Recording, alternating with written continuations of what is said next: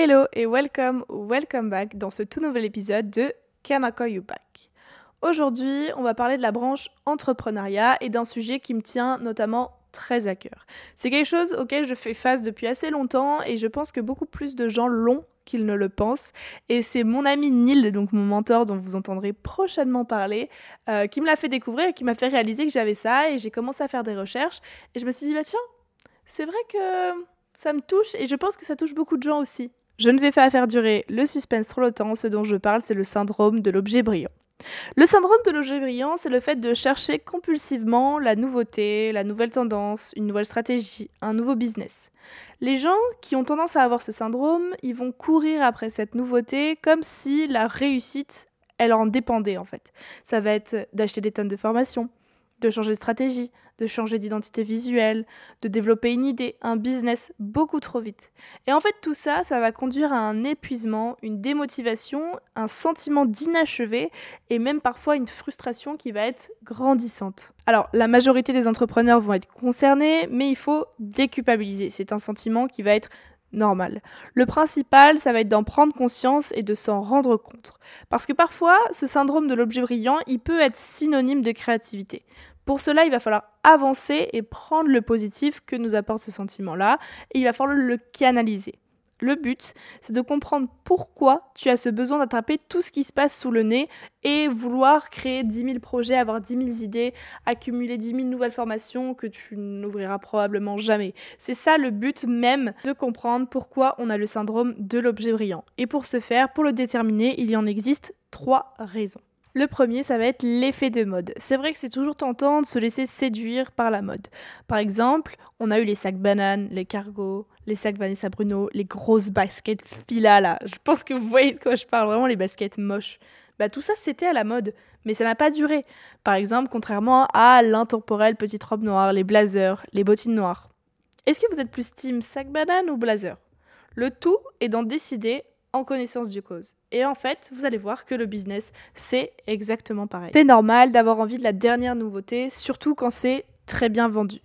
On nous fait croire que toute la réussite de notre business ou de notre projet va reposer sur cette offre. Cela va faire écho à une certaine peur de l'échec. On va culpabiliser et on va se dire "Ah mais non, mais si je l'achète pas, je pourrai jamais réussir."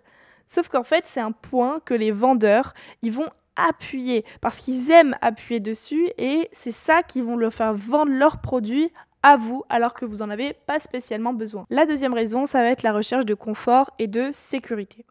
En succombant au syndrome de l'objet brillant, tu vas créer un comportement qui va viser à te mettre en sécurité. Parce que le fait d'acheter ces achats sans réelle importance, ça va t'apporter du confort. C'est facile d'acheter tant de produits, tant de formations. Ça va t'éviter de te concentrer sur ton prochain gros objectif. C'est un peu the objectif. C'est celui qui va te faire avancer, c'est celui qui va te faire sortir de ta zone de confort, et c'est celui pour lequel tu procrastines un peu trop et que du coup tu vas acheter ces produits et ces formations. Et c'est lorsque les choses vont commencer à avoir l'air un peu trop compliquées dans ton business que tu vas commencer à te dire ah mais ça a l'air trop bien cette formation. Ah mais j'en ai besoin de ce produit pour euh, mon projet. Et en fait, c'est ce qu'on appelle la procrastination active. En fait, tu vas t'occuper en faisant plein de petits trucs qui te font pas peur, et qui te donne l'impression d'avancer en prenant des formations, en achetant des objets. Mais en fait, ça va pas du tout te faire avancer, au contraire, ça va encore plus retarder ton objectif et tu vas de moins en moins te concentrer dessus. La troisième raison, je l'ai mentionné précédemment, c'est la peur de l'échec.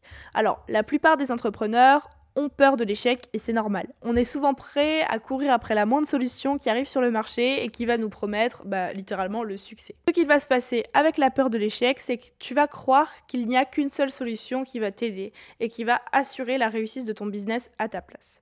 Et ça, tu vas te le dire même si au fond de toi, tu sais que c'est pas possible.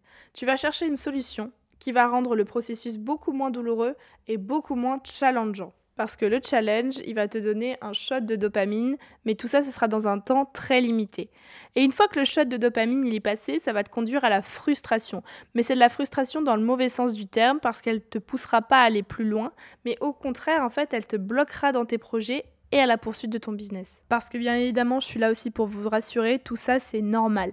Être seul en business, ça peut être terrifiant.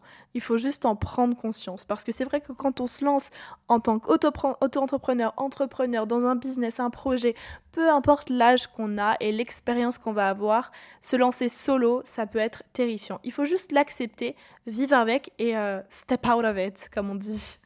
C'est bien beau d'identifier le syndrome de l'objet brillant, mais il faut aussi parvenir à y faire face pour le dépasser et l'avancer.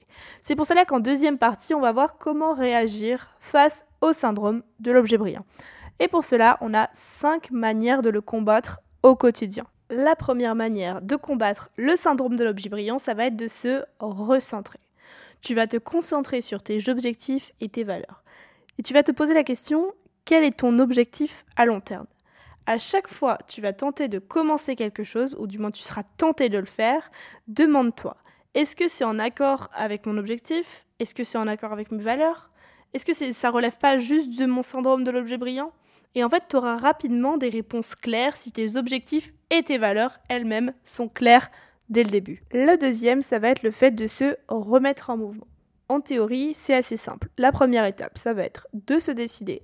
Et la deuxième, ça va être de passer à l'action. Quand on a le syndrome de l'objet brillant, on ne sait pas réellement ce qu'on veut. Donc, grâce à ce deuxième tips, au lieu de foncer tête baissée pour faire ou acheter cette nouvelle chose, on va décider de notre objectif sur le long terme. Et on ne va réaliser que les actions qui permettent de tendre vers cet objectif. Le troisième point, et pour moi l'un des plus importants, ça va être le fait de se focaliser sur son client idéal. Le client, ça va être notre préoccupation numéro 1. Pour cela, il va falloir définir votre persona et savoir exactement ce qu'il lui faut. Par exemple, s'il ne regarde pas de vidéos mais il écoute beaucoup de podcasts, on va investir dans un micro plutôt que dans une nouvelle caméra.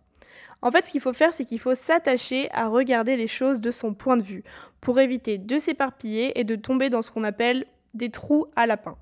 C'est quoi des trous à lapin? C'est un peu comme dans Alice au pays des merveilles. Ces trous, ça va être des cercles infinis et pas forcément vertueux qui vont t'éloigner de ce que ton client numéro 1 veut réellement. Le quatrième point, ça va être de faire une content detox. C'est vrai qu'il est extrêmement difficile de se focaliser sur un seul objectif quand on est sollicité par 50 opportunités par jour, je vous l'accorde. On va avoir un sentiment de déborder et on va avoir l'impression que c'est impossible de s'en sortir. La content detox, c'est là qu'elle est utile. Qu'est-ce que c'est? C'est tout simplement un tri. Les newsletters, les podcasts, les personnes que vous suivez, ça va être sur les réseaux sociaux, sur YouTube, le type de vidéo que vous regardez, tout, tout, tout, vous triez tout et tu vas pouvoir te concentrer que sur ce qui est parfaitement aligné avec toi ou avec ton business. L'idée, ça va être que tu te construises un, un écosystème du succès, si on peut appeler ça comme ça, en choisissant 2, 3, 4, 5, 6 personnes qui correspondent à ce que tu veux devenir. Ça va être en gros tes mentors. Et qu'ils soient proches ou non de toi, il faut que tu t'imprègnes de tout ce qu'ils font pour justement que ça t'élève et que ça te donne le plus d'opportunités, d'idées possibles. Le cinquième et le dernier point, ça va être le fait de rationaliser. Dans cette dernière étape, je vais t'inviter à te poser 5 minutes et à te dire que la réussite de ton projet ou de ton business ne va pas dépendre de ce produit qui vient de sortir ou de cette nouvelle idée que tu viens d'avoir. Par contre, cette nouveauté, pour être efficace, elle doit te correspondre et donc s'inscrire dans la lignée de tes objectifs et des valeurs que tu as précédemment définies. Elle doit être au service de ton business et l'une des manières suivantes de t'en rendre compte à minima, ça va être de t'aider à atteindre tes objectifs le plus vite. Ça va être de te simplifier la vie, de te faire plaisir, Bien évidemment, il faut que tu en prennes conscience de ce plaisir. Te permettre de résoudre un problème que tu as déjà. Et là, j'insiste là-dessus sur le tu as déjà. Il doit être réellement présent. Tu dois en avoir besoin et tu ne dois pas anticiper ce problème.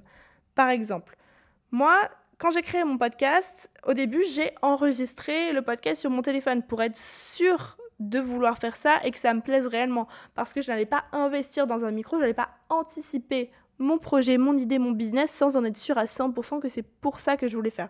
Au fur et à mesure, je me suis vite rendu compte que j'en avais réellement besoin parce que c'était quelque chose dans lequel je voulais perdurer. Mais si ça ne m'avait pas plu, j'aurais probablement acheté un micro pour rien. Et c'est pour ça que justement, il ne faut pas anticiper ce problème et justement bien l'acheter quand on en a besoin en fait. Maintenant, vous avez compris que le syndrome de l'objet brillant, c'est en fait que la partie émergée de l'iceberg. Derrière ce type de comportement, il y a beaucoup de tenants et d'aboutissants, comme la confiance en soi ou alors la peur de l'échec. Mais il faut que tu te rappelles d'une chose, c'est que de ressentir l'inconfort et un alignement avec tes valeurs et tes objectifs, en soi, même si c'est très contradictoire, ça va être de très bons signaux pour te décider si tu dois céder à la tentation ou non. C'était Charlotte dans le deuxième épisode de la saison 2 de Can I Call You Back, section entrepreneuriat. On se retrouve la semaine prochaine pour un nouvel épisode. See ya